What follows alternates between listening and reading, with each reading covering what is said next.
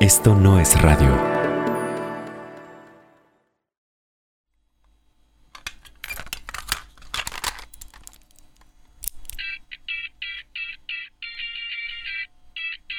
Pues yo creo que tenía unos 12 años, 13 años, este, cuando, cuando el rock en español llegó. Yo me compré un, un Walkman que, que compré en Estados Unidos o en Laredo, yo creo, así en La Paca, güey.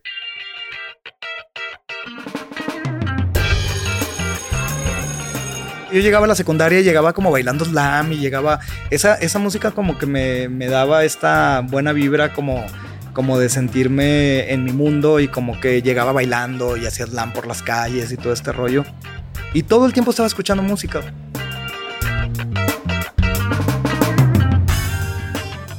Yo me acuerdo que, que, cuando estaba como en este club de carpintería era de que, a ver, vamos todos a tirar la miada. Entonces yo nunca quería miar, güey, porque decía, estos vatos, está raro, ¿no? O sea, ¿por qué todos quieren que yo me, güey, que me quieran ver y la chingada? Entonces yo no sé si en su ignorancia, ¿qué se imaginaban, güey? que yo decía, ay, güey, estos vatos no sé si quieren que los vea, güey, no sé si quieren mamar conmigo, no sé si me quieren orinar. Entonces iba así como con reservas, güey, como que decía, puta, güey, yo no quiero ir ahí. Y entonces pues yo los dejo que men, güey, yo no quiero orinar. Entonces una vez me agarraron y me bajaron los pantalones entre todos. Bienvenida, bienvenido y bienvenide a Queer Historias Disidentes.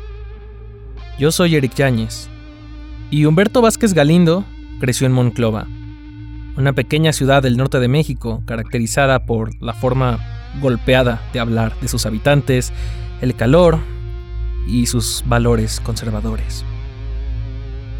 En este episodio, Humberto nos va a contar sobre una canción que seguramente conoces, porque es imposible no conocerla ya sea que la hayas escuchado en la adolescencia o en tu infancia, seguramente tienes una opinión sobre ella.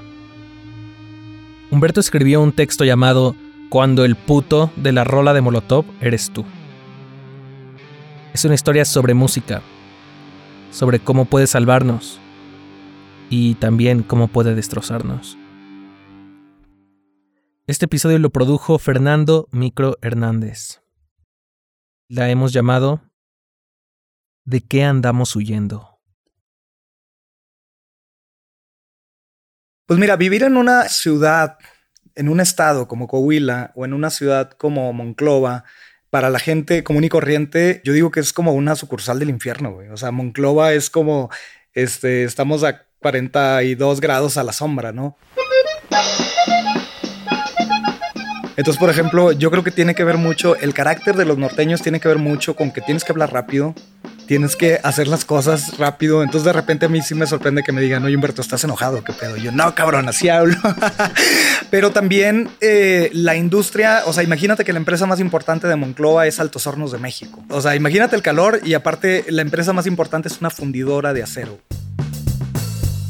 Es una ciudad pequeña en donde Solo había un canal que era como el canal 4 de televisión, en el cual no figuraba para nada. La mayoría de la gente se conoce. Y entonces también eh, sí son ciudades que no son fáciles para otro tipo de espíritu.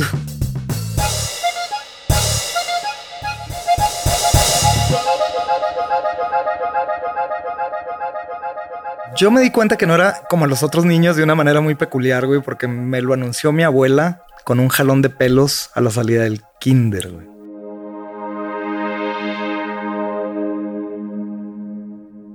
Iba saliendo yo del kinder y de repente se me ocurre despedirme del niño, nada pendejo, güey, del niño más guapo del salón.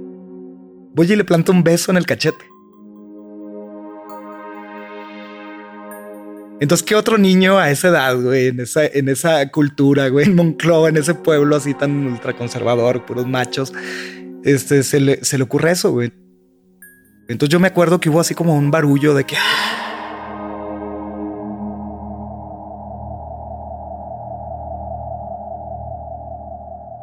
O sea, así como si alguien hubiera disparado, ¿no? Entonces yo me acuerdo que mi abuela fue, güey, y me dio así como que un jalón de pelo. Y me dijo, no hagas eso, está mal. Mis papás se divorciaron cuando yo tenía como 5 o 6 años. Mi abuela era dama de acción católica, mi abuela ya murió, pero entonces imagínate, criado de abuelos, unos abuelos que son campesinos, que llegan a la ciudad. Yo entendí que estaba mal siendo niño y que besaras a otro niño. Hasta ahí nunca se me había ocurrido hacer ese tipo de cosas, como que fue algo que me nació y fue como mi bienvenida al mundo real. Entonces, cuando llegamos a la casa se hizo un pedo, güey, y parecía como estos exámenes policiales, güey, como las películas de policíacas, güey, que, que, están como interrogando a alguien con una luz así arriba. Entonces veía a mi papá como dando vueltas en la, en la casa, como así rascándose la cabeza de que qué chingados le decimos, güey. Y a mi mamá como sacaba de onda porque mi mamá siempre fue muy permisiva, güey. Para mí estuvo muy chingón, desde niño saber que se me tronaba la reversa, güey, y que, y que para mí era normal.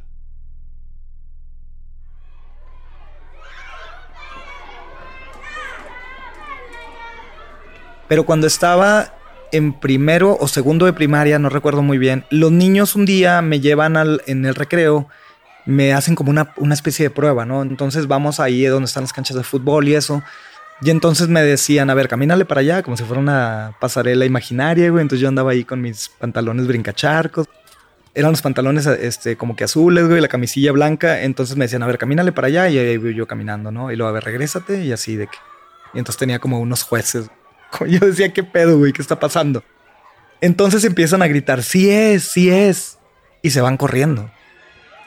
Y entonces ese sí es, sí es, terminó siendo como una peste para mí. Una peste que yo no sabía que tenía, güey. Yo decía, sí es, ¿qué, güey? Entonces, porque finalmente pues me gustaban los niños, pero no me imaginaba yo, güey, que eso fuera como una afrenta para los demás niños o que me iba a generar tantos pedos. Entonces lo entendí después porque me empezaron a decir un apodo que era el SIDA, güey. Entonces imagínate un niño que está en segundo de primaria que le dicen que es maricón y que tú no sabes qué es ser maricón, que además te dicen el SIDA, güey, y que tú no sabes qué es el SIDA. Y yo creo que estaba la pandemia, todo lo que da, la pandemia del SIDA. Este, porque fue como en los 80, ¿verdad? Sí, yo creo que fue como en el 86, 87 y yo dije, no mames, soy maricón, tengo sida y me voy a morir. Entonces dije, pues voy a vivir rápido porque ya me voy a morir. Y yo no quería preguntar porque en ese entonces mi abuelo había estado enfermo y entonces le había dado un paro cardíaco. Entonces en la casa no estaban permitidas las malas noticias. Entonces yo, yo fue como una noticia que yo no pude platicar con mis abuelos maternos porque yo decía, ¿cómo voy a llegar, güey, a decirles esa noticia que me voy a morir? Y si mi abuelo está enfermo del corazón, güey. Entonces me empecé a orinar en la cama, empecé a tener miedo, o sea, empecé como a, a mal viajarme porque yo no estaba entendiendo muy bien las cosas, gran parte de la primaria. Nada más esa pequeña parte del, inicio de la primaria, eh, sí la viví en Saltillo, la, viví con, con, mis abuelos y con mi mamá, que todavía pues estaba soltera y todo este rollo. Y en Monclova vivo con, con, mis tías que tienen eh, justo todos estos gustos por todos los grupos musicales ochenteros. Mi, tía amaba Luis Miguel, este, la Guzmán, la Gloria Trevi, este, digo ya después, ¿no? Antes sí eran como más Timbiriche y todo esto, ¿no? Cuando yo estaba un poco como en la adolescencia o que estaba chaví, o sea, que estaba entrando como en secundaria y así, yo renegaba un poco de esa música, como que siempre reniegas un poco de, de lo que te choca porque a lo mejor es lo que escuchas todo el tiempo, ¿no? Y dices, ay, güey, qué hueva, güey, todos escuchando. Y luego yo lo asociaba, por ejemplo, la música norteña la asociaba con, ay, mi papá bien pedo, güey, borracho, güey, escuchando a los cadetes de Linares y escuchando a la Lomora y escuchando a los invasores. Pero a mí me, me encantó de repente cuando escucho por primera vez rock en español. Y fue algo con lo que yo fui creciendo, porque yo estaba entrando a secundaria y de repente ya estaba de moda Café Tacuba, y de repente ya estaba de moda Soda Stereo, y de repente estaba La Cuca, y de repente llegó Caifanes, y de repente pues, todas estas bandas que del llamado rock en tu idioma o rock en español.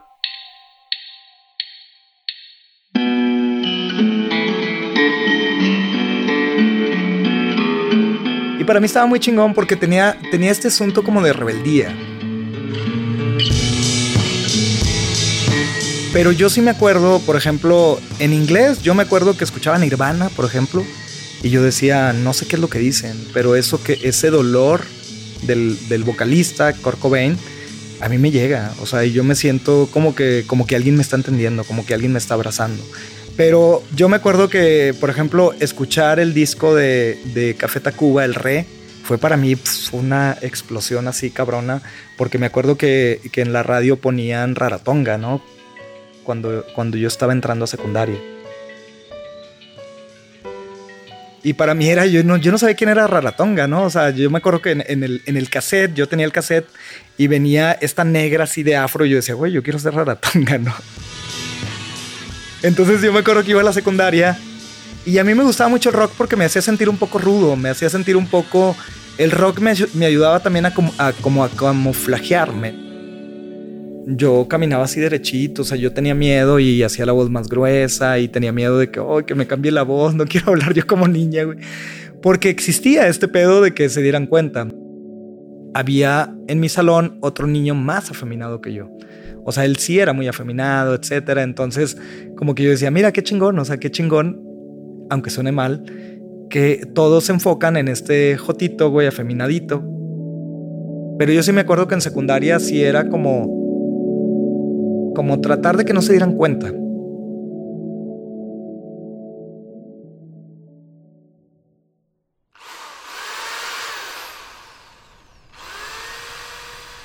Yo me acuerdo que, cuando estaba como en este club de carpintería era de que vamos a miar. Entonces era ir todos a tirar la miada atrás del taller y lo me dicen, vente Humberto, vamos a orinar. Entonces yo nunca quería miar, güey, porque decía, estos vatos está raro, ¿no? O sea, ¿por qué todos quieren que yo me, güey, que me quieran ver y la chingada? No sé qué se imaginaban, güey, como que me querían ver, no sé si para humillarme o para ellos en su ignorancia decir, eh, este vato no tiene pito, güey, es morra, güey, o sea, es joto, güey, no sé qué se imaginaban, güey.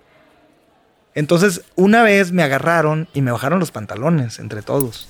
Entonces, lo que parecía que iba a ser una humillación para mí, güey, terminó siendo una humillación para ellos, güey, porque me acuerdo que el vato, los machos alfa, güey, este pitote grande, güey, pues terminaron no teniéndola tan grande, güey, y entonces era como que vato, yo la tengo más grande que este cabrón. Lo verbalizaron, claro, güey, no mames, güey, este vato sí es vato, güey, es más, la tiene más grande que tú, y lo, eh, la tiene chica, y los, estas pinches bromas pendejas de como de secundaria, güey. Pero a partir de ahí también me di cuenta que estos machos alfa de repente había algunos que andaban, después de eso, andaban ahí morboseando conmigo, Pero yo no sabía si en realidad querían, como otra vez, comprobar que yo era gay o en realidad yo les llamaba la atención. Con el tiempo me di cuenta que en realidad les encantaba y se la comían doblada seguramente y eran medio mayatones o eran medio así medio tapados o medio closeteros y en realidad querían tirarme el pedo.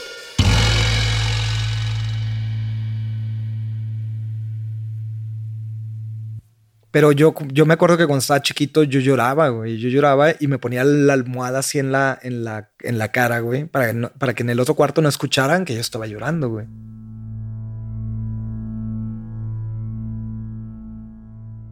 Pero lloraba por situaciones que yo no tenía la culpa. O sea, ese era como mi coraje. Yo decía, puta, güey, ¿por qué me hicieron esto? ¿Por qué me dijeron tal? ¿O por qué ese vato me persigue fuera de la escuela?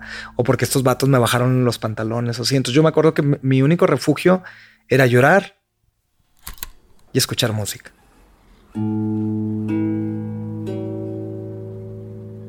Y eso está bien triste porque finalmente también cuando eres niño y quieres como agarrarte de algo, yo me agarré del rock en español y me agarré de estas, de estas canciones que te cuento, no, a lo mejor no eran tan gays, pero yo las homosexualizaba y las aplicaba a lo que me estaba pasando.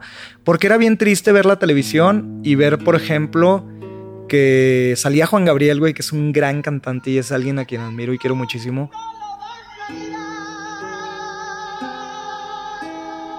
Pero salía Juan Gabriel y todos me volteaban a ver a mí. Yo decía, puta, güey. yo soy Juan Gabriel, ¿no? O sea, era, era la burla, ¿no? Es el jotito que a todos hace llorar, que en los velorios a todos pone a cantar Amor Eterno y que a lo mejor la gente se, se lo pasa porque él es un genio de la música y porque todo el mundo se ha emborrachado y ha querido cantar sus canciones, pero siempre tenía un pero, y el pero era de que era mariconcito, ¿no?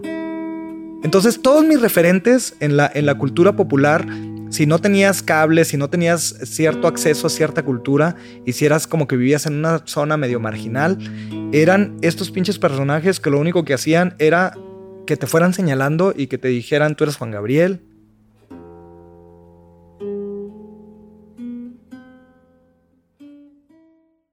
Una rola que yo sí me acuerdo que me voló así los sesos fue El baile del salón.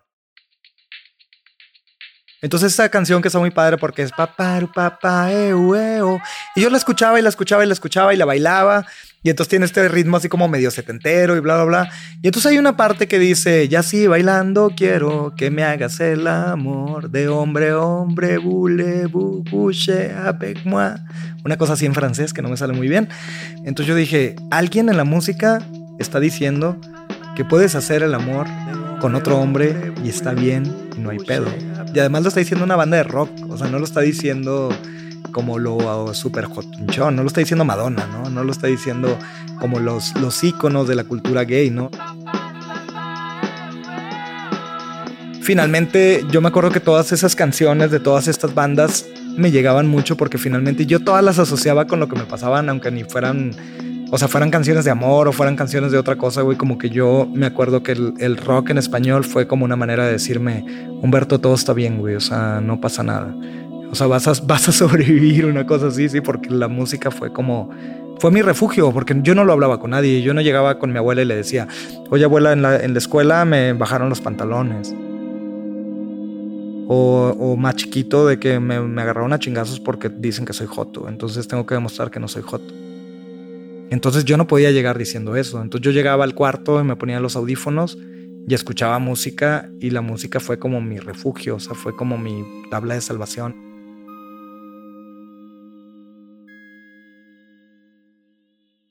El lobo puto. Pues es que imagínate, las tardeadas eran en estas, en estas discotecas, que eran las discotecas a las que iban los mayores, pero que nosotros que éramos menores de edad no podíamos ir a esas discotecas.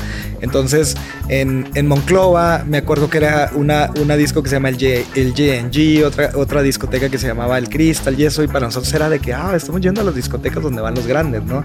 Pero entonces imagínate este ambiente en el que todo es camaradería y entonces estás en bolita, y entonces estás ahí como que en, en el ambiente y echan el humo y la chingada pues ibas con los, con los de tu grupo, ¿no? O ibas con la gente con la que tú te llevabas chido.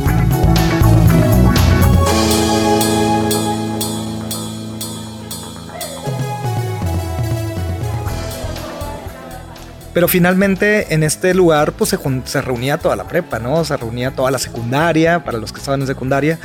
El pedo era de que cuando ya estás en bola y no solo están tus tres o cuatro amigos con los que te llevas chido, y de repente están eh, las canciones de jeans, y están las canciones de cabal, y están las canciones eh, de pop, y está como que todo. Y, además en Monclova, güey, está la cumbia, güey, y está este, la música norteña y todo este asunto. Llegaba un momento en el que, puta, güey, yo nomás escuchaba de.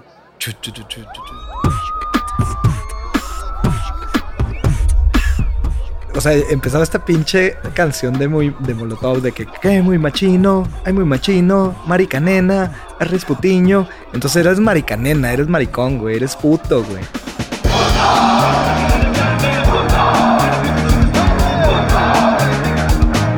Entonces todos empezaban puto, puto y era a veces no alcanzabas ni a salirte, güey, porque decías, puta, güey, patitas, ¿para qué las quiero, güey? O sea, ya empezó esta pinche canción de Molotov. Todos me van a empezar a señalar. Todos me la van a hacer de la vida imposible, güey. Entonces empezabas como que a caminar así de que puta, güey, voy a salir, voy al baño y la chingada. No, güey, te agarraban ahí como que la pinche bola, te empezaban a señalar y todos eras puto, puto, puto y lo amo a matón, matarile al maricón. Y entonces eran, una vez me escupieron en la cara. O sea, eso fue como, güey, no mames, vengo una tardeada a divertirme. O sea, ¿en qué momento terminé escupido? ¿En qué momento me patearon? ¿Y en qué momento termino humillado, güey? ¿En qué momento me quiero ir de esta pinche fiesta en la que todos la estábamos pasando con madre, güey? Y era causa de esa canción. Y esa canción les daba el permiso a los demás para decir, pues somos bien machines, ¿no? Y este es un puto, güey. Y tengo derecho a, a joderle la vida al puto, güey, porque pa' qué es puto, ¿no? Yo me acuerdo que yo me, yo me iba saliendo como de la pista justo para eso, para, para evitar eso, pero no alcancé a salir y haz de cuenta que era como un pinche remolino alrededor tuyo, ¿no? Entonces a mí me dio mucha vergüenza regresar con mis amigos, porque yo tenía ganas de llorar, yo era así como que puta, güey, no mames.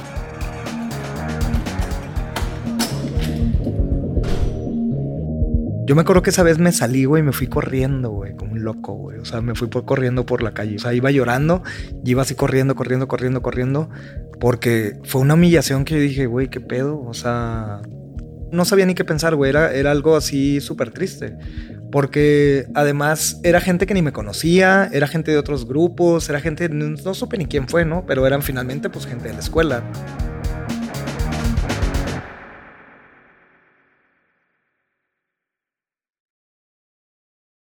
Y nadie preguntaba por qué al día siguiente, hey, te agüitaste, qué pedo, estás bien, estás mal. No, porque eran cosas que no se hablaban, era, era algo bien extraño. O sea, sí, nadie me habló por teléfono, nadie me dijo, oye, ¿cómo estás? Oye, ¿cómo te sientes? Oye, ¿qué onda? Porque finalmente yo no era abiertamente gay. O sea, yo, yo salí del closet hasta después de la prepa. Y es algo bien curioso porque a las generaciones de gente un poco más grande o de cierta edad, no era común que salieras del closet. O sea, mucha gente que, con la que yo he hablado, incluso en Monclova, de, mi edad, o este, hay gente que todavía sigue súper closetera, o que se casó, o que tuvo hijos, porque no era común salir del closet. Entonces, imagínate, estabas en prepa y ahí todavía, a lo mejor sabían tus mejores amigos, o a lo mejor sabía alguien con quien tú traías movida y así, pero no era como que, oigan, pues fíjense que soy gay y la chingada, porque no era algo común, porque no era algo aceptado. Entonces, cuando te pasaban este tipo de cosas, no había quien recurrir. De que, ay, no hay pedo, güey, así te, este, así te queremos, güey. De que, ay, ya sabemos que eres jotito, güey. De que, ay, no pasa nada y la chingada. ¿Por qué primero te van a patear, güey? Se van a burlar de ti y la chingada y luego ya te dicen, ah, ya, güey. O sea, como quieres eres mi compa, ¿no? Yo compré el disco, fíjate, yo era fan de Molotov y tenía como que estas canciones muy chingonas porque eran como muy empoderadas que me da power. entonces era dame, dame, dame todo el power. Y entonces yo, yo me sentía como rebelde, güey. Yo decía, puta, güey, estoy cantando una canción en contra del sistema, ¿no? En contra del PRI, en contra como de todo lo establecido. Porque yo dije, no mames, güey, unos vatos que son irreverentes, que dicen las maldiciones que a mí no me dejan echar. Y que además se cagan encima de todo lo que yo me quiero cagar, pero se cagan encima de los jotos. O sea, y es una mamada, güey, que ellos lo justifiquen diciendo que Joto significa que ellos le hicieron para decir que alguien es cobarde, güey. O sea, nadie es, o sea, nadie, nadie mata por cobarde a otra persona, güey. O sea, si tú quieres joderle la existencia a otro cabrón, güey, no le dices cobarde, güey, le dices puto. Y cuando dicen Humberto es puto, nadie dice, ah, claro, güey, Humberto es cobarde, es una persona cobarde. No, güey. Humberto es puto es, Humberto es maricón, güey. O sea, la come doblada, güey. O sea, es un cabrón que es menos que nada. Entonces, porque ser joto en un país de matajotos, en un país machista, en un país entre lo más bajo que puede ser, güey, es como renegar, güey, de tener pene, güey, y que se lo quieras meter a otro cabrón. Eso es lo peor que te puede pasar. O sea, tú estás renegando en tu naturaleza, entre comillas, y ser hombre, ser joto, es ser afeminado, es ser mujer. Y para en este país, güey, en el que hay tanta tanta homofobia, güey, y en el que hay tanta misoginia, no hay nada más culero, güey, que un vato quiera ser mujer, güey.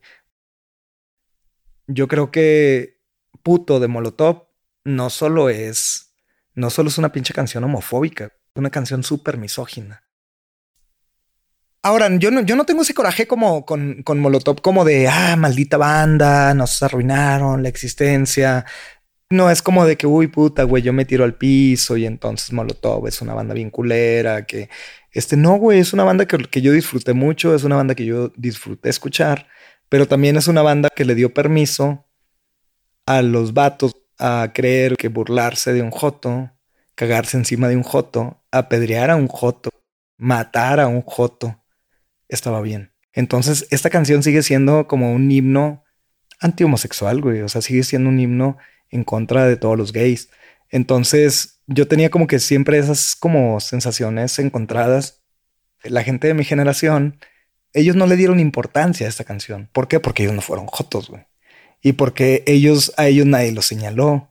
y porque a ellos no les jodieron la existencia. Entonces dicen, ay, güey, ya, güey, no mames, pinche generación de cristal. Pues no, güey, yo no soy generación de cristal.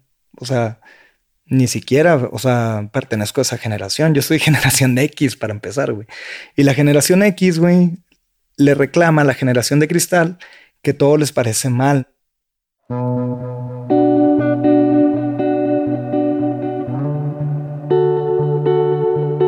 Bueno, el rock en español siguió como pásamelo todo, pero luego acá en, en Monterrey, bien cerquita de mi tierra, sale Zurdo, este, sale, uy, el gran silencio. Yo me acuerdo que también, por ejemplo, escuché a Julieta Venegas y dije, no mames, güey. Escuché el disco de aquí, de Julieta Venegas. Entonces yo decía, no manches que una mujer de Tijuana que toca el acordeón y que canta esta canción de que, de que andamos huyendo si no hemos hecho nada. Somos los escondidos en el armario. Entonces yo decía, no mames, ¿en qué momento Julieta Venegas está cantando una canción como pro gay y a favor como de la libertad? Yo creo que esa canción de Julieta Venegas sí es el, es el himno gay más olvidado del mundo, al menos en México y al menos en, la música de rock en español, porque finalmente esa canción es todo lo contrario de Puto de Molotov. O sea, es una canción hecha desde, eh, para empezar, compuesta por una mujer, por una mujer que toca instrumentos, que tiene cierta sensibilidad y que dijo una cosa bien importante, porque dice, ¿de qué andamos huyendo si no hemos hecho nada? Yo siempre tenía esa sensación. Yo decía, ¿por qué me avergüenzo de algo que yo no creé? ¿Por qué me, por qué me persiguen por algo que yo no elegí? ¿Por qué me están apedreando, güey? ¿Por qué me están escupiendo?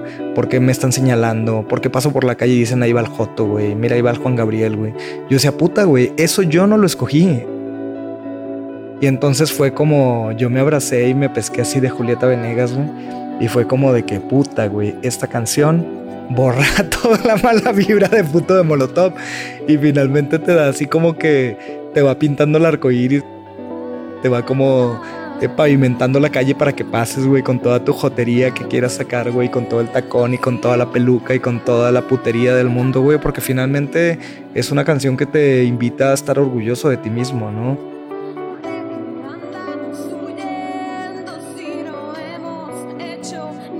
Y finalmente esa canción de Molotov viene valiendo madre para lo que hizo Soda Stereo, para lo que hizo Café Tacuba, para lo que hizo Julieta Venegas, para lo que hizo Caifanes, para lo que hizo Neón, Charlie García, Luis Alberto Spinetta y toda esta gente que finalmente yo creo que me abrazó con su música y, pobló mis soledades y hizo que mi jotería no se sintiera tan mal porque finalmente tenía pues eso, el abrazo de la música, el acompañamiento, el sentirme comprendido, el sentirme entendido y el sentirme libre como no lo hice ni con mi propia familia.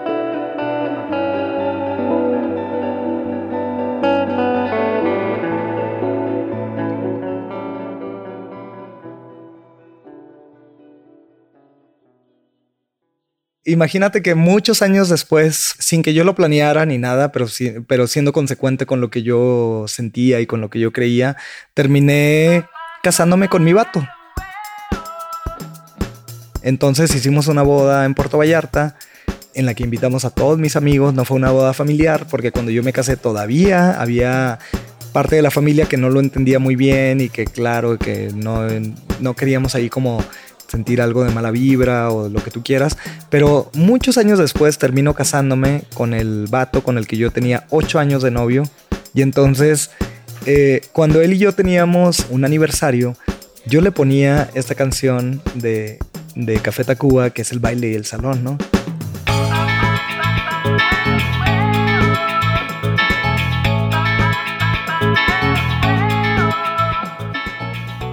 Entonces teníamos como que esta canción de que papá, papá, que finalmente fue la canción que a mí en la secundaria me dijo, vato, lo que tú sientes está con madre, no hay ningún pedo. Si dos hombres se aman, está súper bien, güey, así es la vida, que todos se vayan a chingar a su madre, ¿no? Entonces, ese día en la playa, en Puerto Vallarta, con 100 invitados que eran nuestros mejores amigos, a la orilla del mar, con fuegos artificiales. Mi vato y yo escuchábamos paparo, papá, eh, güey, no mames, terminamos llorando, abrazados. Fue la cosa más sensacional del mundo, ¿no? Fue como lo logré, ¿no?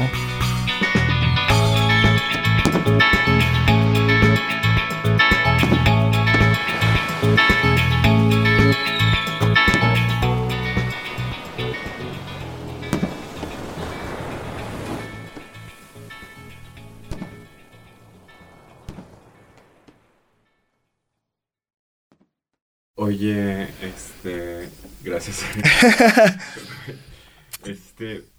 Voy a irme un poco a lo que me dijiste al principio de la, de la entrevista, que son como ya las implicaciones de pasa todo esto y publicas este texto, ¿no? Ajá. Y te llegan como comentarios de, hey, qué pedo, tan víctima no fuiste. Supongo que en algún momento pues también fuiste bully, ¿no? Sí. Hay algo como que tengas como que quisiste haberle respondido en ese momento a esas personas. Ah, claro, pero es diferente. O sea, finalmente yo creo que todos somos. Yo soy bien carrilla, güey. O sea, yo, yo, no, yo, nunca me, he- yo nunca he ido por la vida como, como una víctima. A mí nunca me gustó ese papel. No me gusta la palmadita en la espalda, ni me gusta que me digan pobrecito. Porque una, no me suicidé. Nunca me quedé en el closet. Nunca me hice religioso como a mi a mi abuela le hubiera gustado. Nunca terminé con hijos. Nunca tuve novia. Nunca seguí como ese guion que los demás tienen escritos para ti. Pero ¿sabes qué? Yo siento que los gays es un arma que tenemos. Porque imagínate, no hay, no hay un gay que sea, no podemos ser zen, no podemos ser toda bondad, no podemos ser súper amorosos, porque vivimos de chingazos, o sea, no, crecimos a madrazos. Entonces también luego se nos exige, güey, que a los gays seamos todos pro y seamos todos este, bondad y todo eso, pues no, no podemos ser eso, porque vivimos de la pedrada y crecimos siendo señalados y crecimos siendo pateados y crecimos, crecimos a madrazos. O sea, yo no siento que alguien dice, ay, voy a ser una perra maldita, hija de puta, güey, a mí nadie me va a chingar. Entonces, yo sí siento que sí he sido bullying, yo sí siento que sí he sido violento, yo sí siento que he dicho cosas fuera de lugar, yo sí siento, pero finalmente estoy aprendiendo y trato de no serlo. Entonces, yo sí siento que las nuevas generaciones eh, a mí me encanta, güey, que se quejen, me encanta que digan todo lo que no les gusta, porque a nosotros no nos lo permitieron. Entonces está muy bien, güey, que los vatos digan, no, eso no me gusta, güey, ese personaje no me encanta, vamos a cancelar a no sé quién. Está con madre que estén cancelando ahorita Molotov. Porque mínimo los hicieron a esos puñetas. Decir, oye, éramos unos jóvenes bien puñetas y crecimos en un momento en el que cantar esta canción de puto, güey, nadie nos la hizo de pedo, güey, ganamos millones de dólares. Pero mínimo que sí sepan que esa canción a mí me arruinó cierta parte de mi vida. Que fíjate que ahora que dices Café Tacuba y siguiendo con estas comparaciones, Cafeta y, y, Y Molotov. Molotov, sí hay como cierta contrición y redención de parte de Cafeta. Ellos Claro. ya no tocan Ingrata en vivo. Ujú. Esta comparación está muy chingona porque finalmente Molotov y Café Tacuba son dos bandas que más o menos crecieron igual. Digo, Café Tacuba es un poco más vieja, pero Café Tacuba también creció en un momento en el que escribir sobre que si una morra te es infiel y es una ingrata, pues le sueltes un par de balazos para que le duela, ¿no?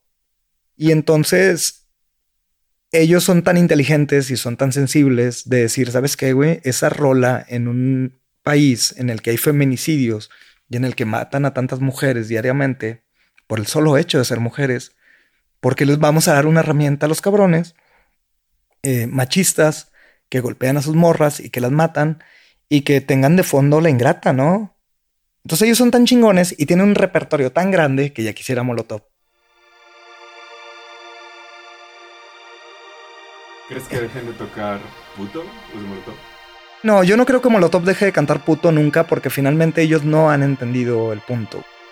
No han entendido y porque para ellos ha sido muy fácil explicar esta cosa que yo ya he discutido, que dicen que la canción la escribieron porque es como una manera de decir cobarde y es una tontería. Entonces ellos ya se casaron con esa historia y además pues ya mucha gente también como que le siguió la corriente y como que fue una discusión. Cuando lo pudieron haber hecho, que fue como todo el auge de, de esta discusión, no lo hicieron.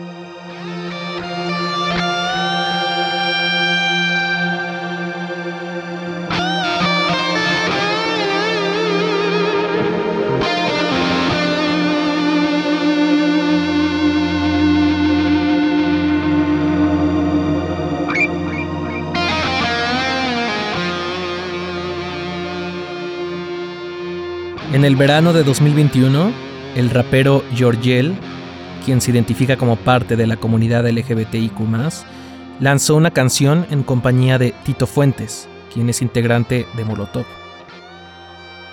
La canción se llama No Puto, escrito P-U-T-X, o sea que también podría leerse como No Pute.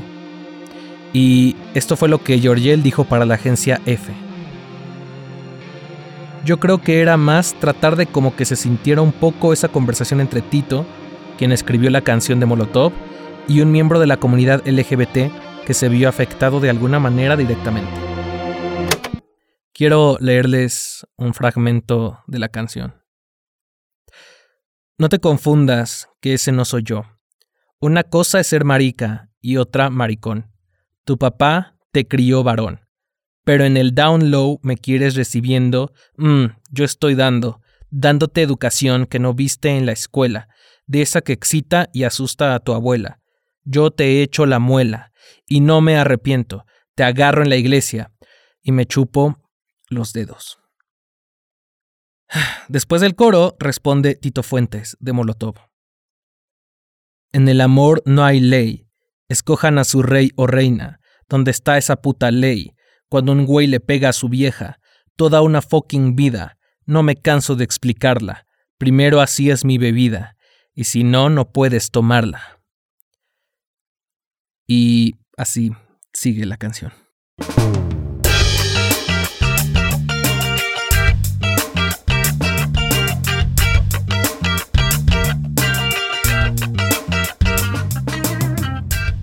Esta historia fue una coproducción con Esto no es radio, y fue producida por Fernando Micro Hernández Becerra, productor ejecutivo de Esto No es Radio.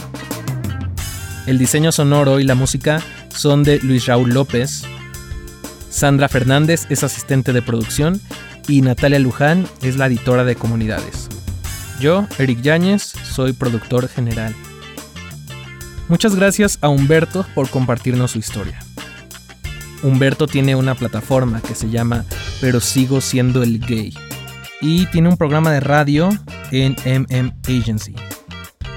Puedes buscarlo como Humberto Vázquez Galindo en sus redes sociales. Recuerda dejarnos tu opinión sobre el podcast en donde sea que lo estés escuchando y compartirlo con tus amigues. Espera otra historia disidente en 15 días.